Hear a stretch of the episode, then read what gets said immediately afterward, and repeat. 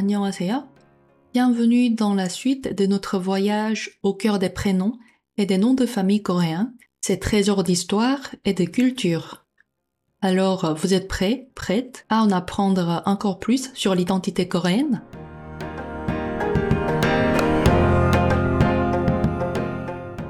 Alors, on va parler un petit peu plus des noms de famille en Corée.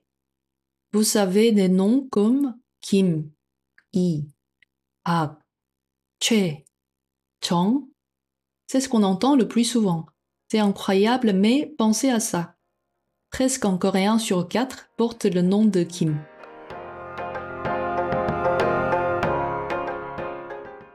Ces noms de famille, ce n'est pas juste pour nous connaître. Ils racontent l'histoire des familles sur des siècles, grâce aux jukpo, registres familiaux, qui nous relient à nos ancêtres. Et pour vous donner une idée, voici les cinq noms de famille les plus courants.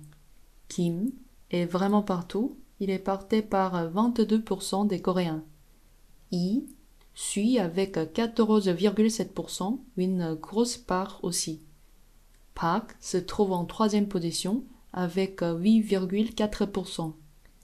Choi n'est pas loin derrière avec 4,7%. Et enfin, Chong complète le top 5 avec 4,3%.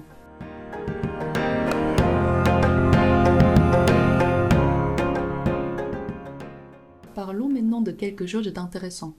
Saviez-vous que même si beaucoup de Coréens partagent le même nom de famille, comme Kim, cela ne signifie pas forcément qu'ils sont de la même famille? C'est vrai, en Corée, c'est un fait bien connu. Prenons l'exemple des Kim Hee Kim, la famille Kim de la région de Kim-hae. Ces noms ne sont pas seulement des étiquettes. Ils sont chargés d'histoires de migration et de lignées qui s'étend à travers les siècles.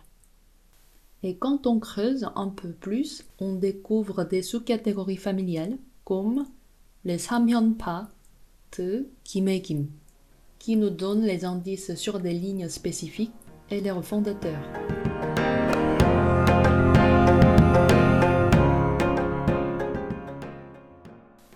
Le jukpo, ou registre familial, étant des éléments importants de la culture coréenne, retraçant les lignées familiales et les relations de parenté. Historiquement, ce registre se focalisait sur la lignée paternelle en mettant souvent les noms des femmes.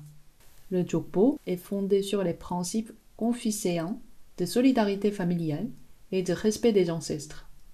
Son origine remonte à la Chine où il a été créé pour documenter la lignée royale. En Corée, l'utilisation personnelle du jokpo a commencé sous la dynastie Joseon.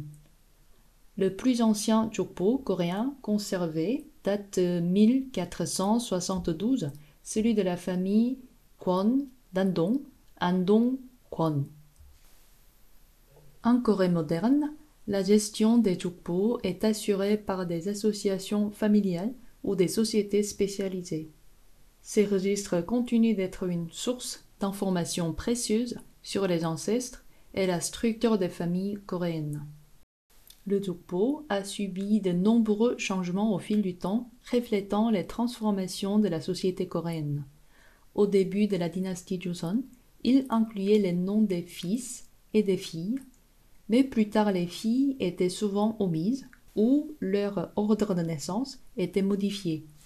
À la fin de la dynastie Joseon, la vente des jokpo pour obtenir un statut social plus élevé est devenue courante, menant à des distorsions dans les enregistrements généalogiques.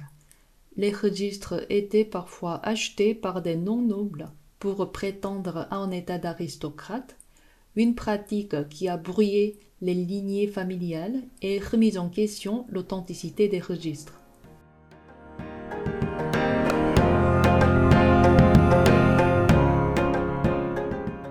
Passons à présent au concept de Tolimta ou Hangnyeol, qui sont les noms de génération. C'est une tradition fascinante qui lie tous les hommes d'une même génération au sein d'une famille, renforçant ainsi l'ordre et la cohésion familiale. Ces noms de génération étaient couramment utilisés pour établir une hiérarchie parmi les hommes de la famille. Cependant, c'était une pratique peu répandue pour les femmes. Prenons l'exemple de la famille Talsong-so, la famille So de la région Dalsong.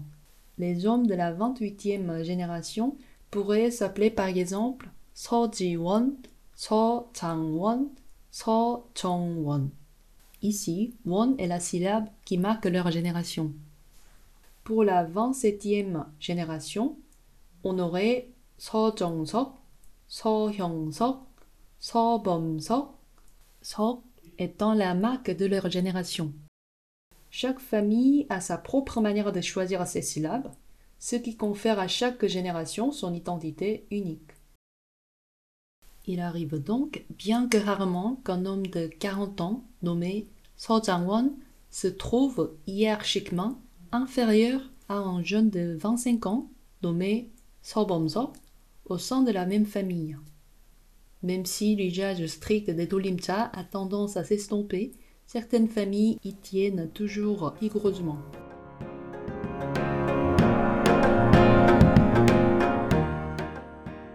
Nous terminons en réfléchissant sur la façon dont ces traditions et ces noms façonnent l'identité coréenne, reliant le passé au présent et même au futur.